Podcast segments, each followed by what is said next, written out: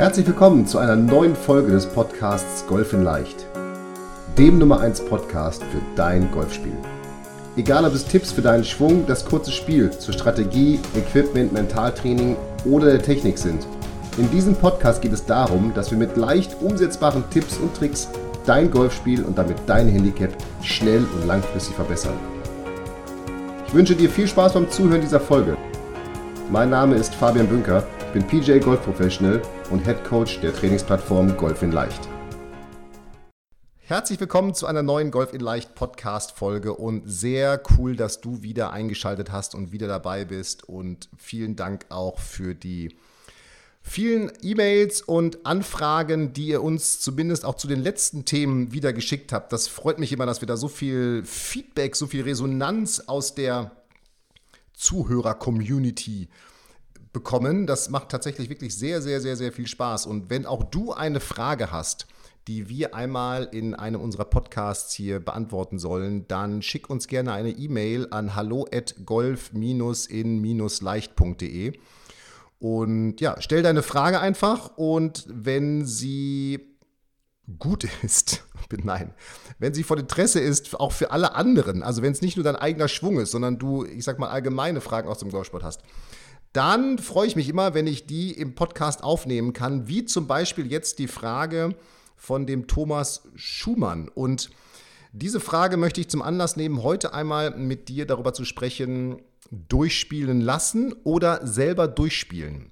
Und einmal dir meine Gedanken und Ideen zu diesem Thema Spielgeschwindigkeit, ja, naja, ein Flight hinter mir drängelt, ein Flight vor mir ist langsam mit auf den Weg zu geben. Und als Aufhänger, wie gesagt, die Frage von Thomas, der gefragt hat, Fabian, was soll ich machen? Hinter uns, das ist so ein Erlebnis vom letzten Wochenende, hinter uns war ein Zweierflight der dicht aufgespielt hat. Also der immer wieder dicht aufgespielt hat, vor allem auf den ersten Löchern. Und der sagt, naja, auch wir konnten nach vorne, wir konnten jetzt nicht schneller spielen, weil da war irgendwie ein Viererflight vor uns, wir waren ein Dreierflight. Und natürlich sind Viererflight langsamer als ein Dreierflight und uns ist auch bewusst, dass ein Zweierflight wie hinter uns schneller als ein Dreierflight ist, aber die haben eben immer nah aufgespielt und das war unangenehm, das hat mich gestresst. So, was soll man da tun? Und ich bin mir ganz sicher, du kennst diese Situation. Ne? Vor dir sind langsame Flights oder jetzt wie diesen Sommer Corona, überall Startzeiten, also zu Hochzeiten am Wochenende der Golfplatz pickepacke voll. Und natürlich sind dann langsame und schnelle Spieler auf dem Golfplatz und entsprechend kann es sich mal stauen oder auch vielleicht deutlich zügiger gehen. Und dazu möchte ich dir einfach mal meine Gedanken mitgeben, die ich gerne in, in vier Punkte unterteilen würde um auf diese Antwort von oder diese Frage von Thomas zu antworten. Nämlich das erste, was ich gerne mit dir besprechen würde, ist dieses Thema die Organisation des eigenen Spieles, also die Organisation der eigenen Spielgeschwindigkeit. Dann würde ich gerne auf die Frage von Thomas antworten, was mache ich, wenn hinter mir Spieler sind, die deutlich schneller sind als ich? Aber es gibt natürlich auch immer, wenn hinter dir deutlich Spieler sind, die deutlich schneller sind als du, dann sind vor diesen Spielern, die hinter dir sind, Spieler, die deutlich langsamer sind als sie. Also du weißt, was ich meine. Was mache ich, wenn ein Flight vor mir im Schneckentempo über den Golfplatz kriecht? Oder so viele Schläge braucht, dass sie permanent suchen müssen und ich immer warten muss. Und der vierte Punkt, da würde ich gerne einmal auf dieses Thema allgemein durchspielen. Also, was musst du beachten, wenn du selber durchspielst? Ja? Worauf musst du achten, damit du dein Spiel weiterhin durchziehen kannst? Lass uns mit dem ersten Punkt starten, die Organisation des eigenen Spieles bzw. der eigenen Spielgeschwindigkeit. Und da sind mir ein paar Punkte wirklich extrem wichtig. Und alle Punkte, die ich jetzt nenne, da wirst du wahrscheinlich sagen, ja klar, Fabian, ist doch ganz logisch, dass man das so machen muss. Aber es passiert eben nicht immer auf dem Golfplatz. Und alle Punkte, die ich jetzt nenne, sind kinderleicht umzusetzen. Und es fängt damit an mit vorbereitet sein. Und damit meine ich vor allem am Abschlag, dass der Erste, der abschlagen kann, auch wirklich absteckt und nicht erst den Score aufschreibt, noch einen Schluck Wasser nimmt, dann, äh, weiß ich nicht, nochmal aufs Handy guckt, sondern dass der, der abschlagen soll, als erstes auch wirklich sich sofort auf diesen Abschlag vorbereitet. Also sofort die Jadic macht, sofort den Schläger wählt. Das muss jetzt nicht hektisch sein, aber dass er das einfach macht, bevor er alle anderen Dinge macht. Denn einen Schluck Wasser trinken, den Score aufschreiben und so weiter, die Rundenanalyse eventuell bei vor schon eingeben. Das kann ich auch alles nach dem Schlag machen. Und das gleiche gilt für folgende Spieler. Also nicht erst anfangen mit, oh, jetzt, ich bin ja dran, mit dann, äh, welchen Schläger brauche ich denn überhaupt hier? Sondern wenn derjenige, der vor dir abschlägt, gerade in der Vorbereitung und im Abschlagen ist, dann kannst du ja schon mal die Jadic machen. Du kannst schon mal deinen Handschuh anziehen, den Ball und das Tee zurechtnehmen. Du kannst auch schon mal den Schläger wählen, den du schlagen willst. Du kannst all das in dieser Schlagvorbereitung dann schon durchführen.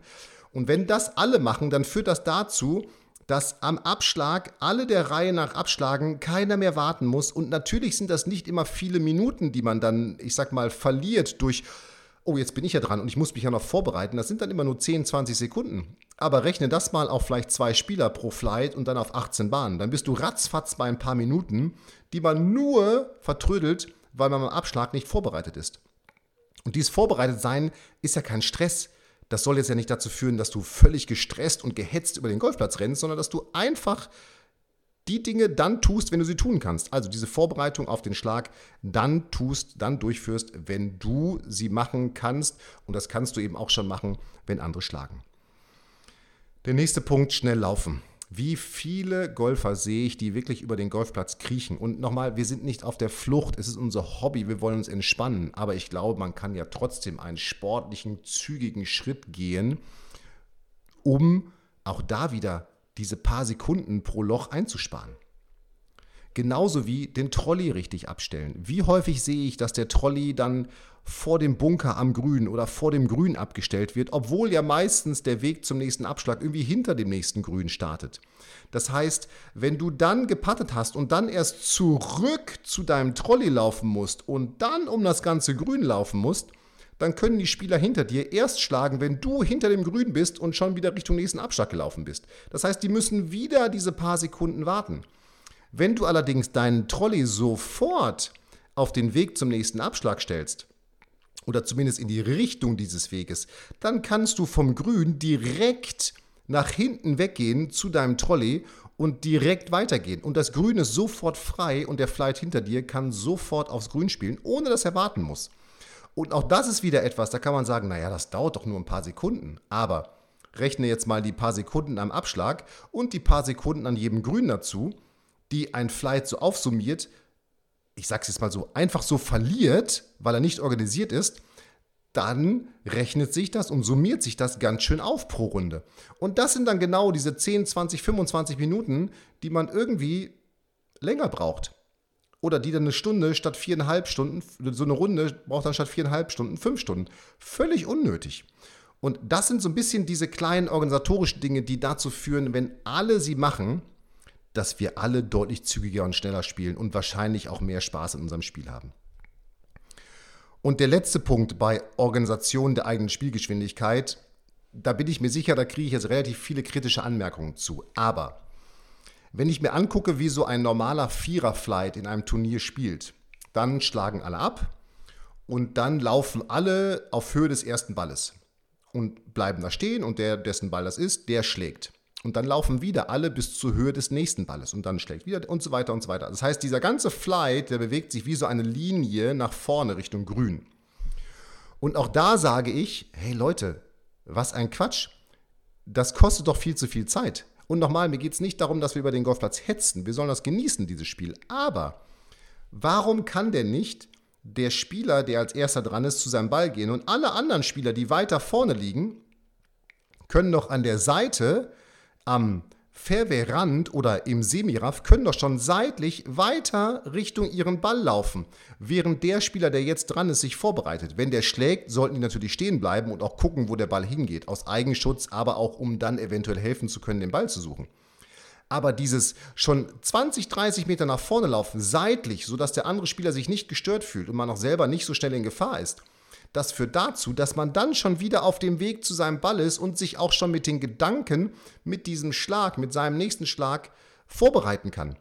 Weil meistens ist es doch so, man quatscht, dann läuft man auf dieser Linie, bleibt stehen, bis der geschlagen hat, dann läuft man weiter, quatscht wieder und wenn man am Ball ankommt, ist, oh, jetzt bin ich ja dran. Und dann fängt diese ganze Vorbereitung erst an. Wenn ich schon für mich vorlaufe, dann habe ich doch viel mehr Zeit, mich schon in Gedanken auf meinen Schlag vorzubereiten, um dann, wenn ich am Ball ankomme, schon mit ganz vielen Dingen abgeschlossen zu haben. Nämlich, was für einen Schlag will ich eventuell spielen, wo sind Hindernisse und all diese Sachen. Und ich glaube, wenn ihr diese Punkte beachtet, also dieses Vorbereitetsein, schneller laufen, den Trolley richtig abstellen und diese, ja, jeder läuft immer schon zu seinem Ball, dann kann man trotzdem zusammenspielen und man kann trotzdem das Spiel genießen, aber man kann eben wirklich wahnsinnig viel Zeit sparen und das echt entspannt angehen. Das sind meine Gedanken zum Thema Organisation des eigenen Spiels oder der eigenen Spielgeschwindigkeit. Und aus meiner Sicht ganz simple Punkte, die jeder umsetzen kann, die total dazu führen werden, dass wir insgesamt auf dem Golfplatz ein höheres Spiel, eine höhere Spielgeschwindigkeit haben.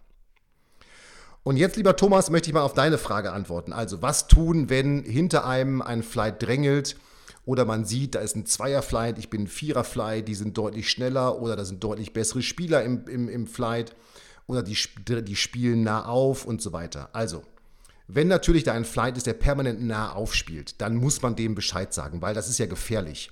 Eventuell fliegt der Ball mal 10 Meter länger und dann wird ein Spieler getroffen. Das muss ja nicht sein. Also das ist etwas, da würde ich ganz klar sagen, da muss man Bescheid sagen, da muss man dem Flight einen Hinweis geben, hey, das geht so nicht, wir können euch gleich gerne durchspielen lassen, aber nah aufspielen ist gefährlich. Wenn die damit nicht aufhören, würde ich tatsächlich, das haben jetzt leider nicht alle Golfplätze oder alle Turniere, einen den Marshall holen, dass der das klärt. Weil wenn man es selber nicht klären kann, muss man eben leider eine dritte Person dazu holen und in dem Fall sind dann die Marshalls dafür verantwortlich. Wenn das auch nicht geht, ist das auf jeden Fall etwas, wenn die permanent nah aufspielen und auch nicht aufhören damit. Das würde ich nachher mit der Spielleitung besprechen, denn das ist grob unsportlich und grobe Unsportlichkeit kann zu Disqualifikation führen in einem Turnier.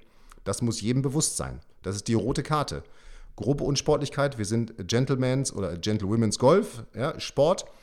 Also grobe Unsportlichkeit kann zu Disqualifikation führen. Darum muss man diesen Menschen Meistens passiert es ja unabsichtlich, sage ich mal, beim ersten Mal Bescheid sagen, dass sie nah aufgespielt haben. Als zweites, lieber Thomas, würde ich aber tatsächlich sagen, lass solche Flights bei der nächsten Gelegenheit durchspielen. Weil sie stressen dich nur. Und ich kenne das auch. Wenn hinter mir ein Flight ist, der schneller ist als mein Flight, dann fühle ich mich auch unter Druck gesetzt zeitlich und gestresst und bin nur noch am über den Golfplatz rennen. Und darum würde ich auch sagen, selbst wenn es keinen Sinn hat, weil vorne sind noch andere Vierer-Flights, die die auch wieder aufhalten werden, lass sie durchspielen. Und mein Tipp zum Durchspielen, lass sie am besten, entweder wenn ihr irgendwo mal einen Ball sucht, weil dann habt ihr gerade sowieso eine Zeitunterbrechung, da können sie ideal durchspielen, oder ihr lasst es am nächsten Abschlag machen, dass ihr sagt, komm, wir schlagen alle ab und wir lassen uns dann als Flight etwas langsamer nach hinten fallen und ihr könnt vorlaufen und spielt dann das Loch normal zu Ende dieses am Abschlag durchspielen und alle schlagen ab und nur der Flight, der durchspielen lässt, der ist dann am Anfang ein bisschen langsamer, hat den Vorteil, dass das so im Spielfluss stattfindet. Man muss also jetzt nicht extra wieder zur Seite gehen und warten, bis die durch sind und dann erst weiterspielen und dadurch eventuell wiederum einen Stau provozieren, der dann nach hinten wirkt, sondern das fände dann in einem gewissen Spielfluss statt.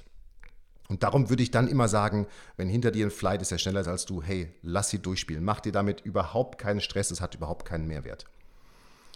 Aber, und das ist mein dritter Punkt, es gibt ja eben auch dieses Thema, dass vor einem Flight sind, die deutlich langsamer sind.